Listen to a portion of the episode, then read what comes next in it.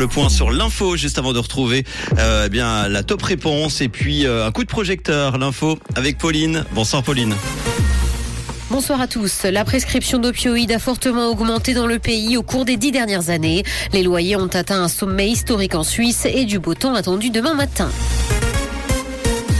La prescription d'opioïdes a fortement augmenté dans le pays au cours des dix dernières années. C'est ce que montre une étude menée par l'hôpital de Baden. Ces médicaments sont d'ailleurs souvent proposés, même pour des cas bénins. Entre 2008 et 2018, la prescription d'analgésiques opioïdes pour des blessures légères a augmenté de plus de 91% et de plus de 88% pour les blessures graves. Les loyers ont atteint un sommet historique en Suisse. En cause l'inflation, la hausse des taux hypothécaires ou encore l'impact de la guerre en Ukraine sur les charges. La demande dépasse également bien souvent l'offre de biens disponibles. Les loyers ont augmenté en moyenne de 2,6% sur un an au mois de mars. Et le canton le plus touché est le Valais, puisqu'il a enregistré une hausse de plus de 4%. Avec l'attractivité économique de la Suisse, le vieillissement de la population et l'augmentation des ménages d'une seule personne, se loger devient difficile.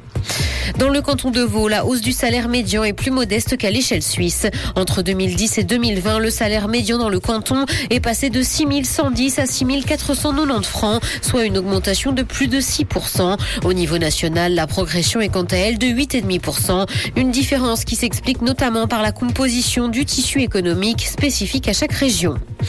Dans l'actualité internationale, transport, l'Allemagne lance son abonnement général à moins de 50 francs par mois.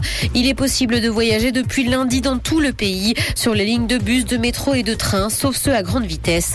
L'objectif, soutenir la population face à l'inflation et faire un geste pour l'environnement. Pendant l'été, le pays avait déjà testé un tarif de 9 euros pour les transports locaux et régionaux et le ticket s'était vendu à 52 millions d'exemplaires. Le gouvernement a donc décidé de le pérenniser. Apple a dévoilé son nombre d'utilisateurs comme le veut la loi. Et les résultats en Europe ne sont pas aussi reluisants qu'on aurait pu le penser. La marque à la pomme cumule 101 millions d'utilisateurs actifs mensuels sur l'App Store pour iOS.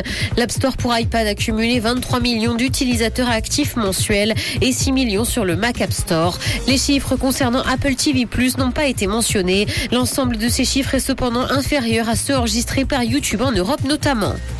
Cinéma, My Wen s'est expliqué sur les caprices de Johnny Depp. La réalisatrice s'est confiée sur les rumeurs autour du comportement de l'acteur américain. Ils ont travaillé ensemble sur le tournage du film Jeanne du Barry. My Wen a précisé que les désaccords étaient principalement liés à des différences culturelles entre la France et les États-Unis. Le soleil va briller demain matin et aucun nuage n'est attendu à l'horizon. Côté température, le mercure affichera 7 degrés à Nyon et Yverdon, ainsi que 8 à Montreux et Lausanne. Bonne soirée à tous sur Rouge. C'était la météo, c'est Rouge.